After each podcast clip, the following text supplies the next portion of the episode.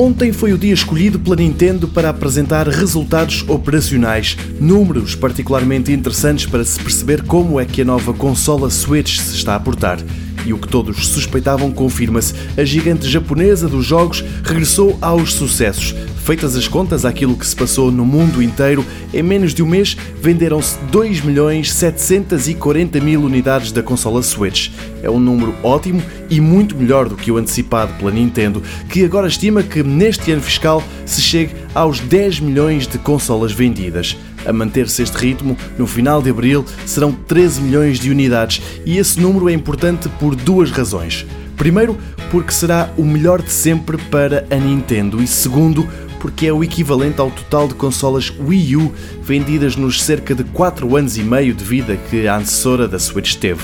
Quanto aos jogos, entre os vários disponíveis e outros que vêm a caminho, o excelente Legend of Zelda Breath of the Wild vendeu tanto que até ultrapassou o número de consolas Switch vendidas mundialmente.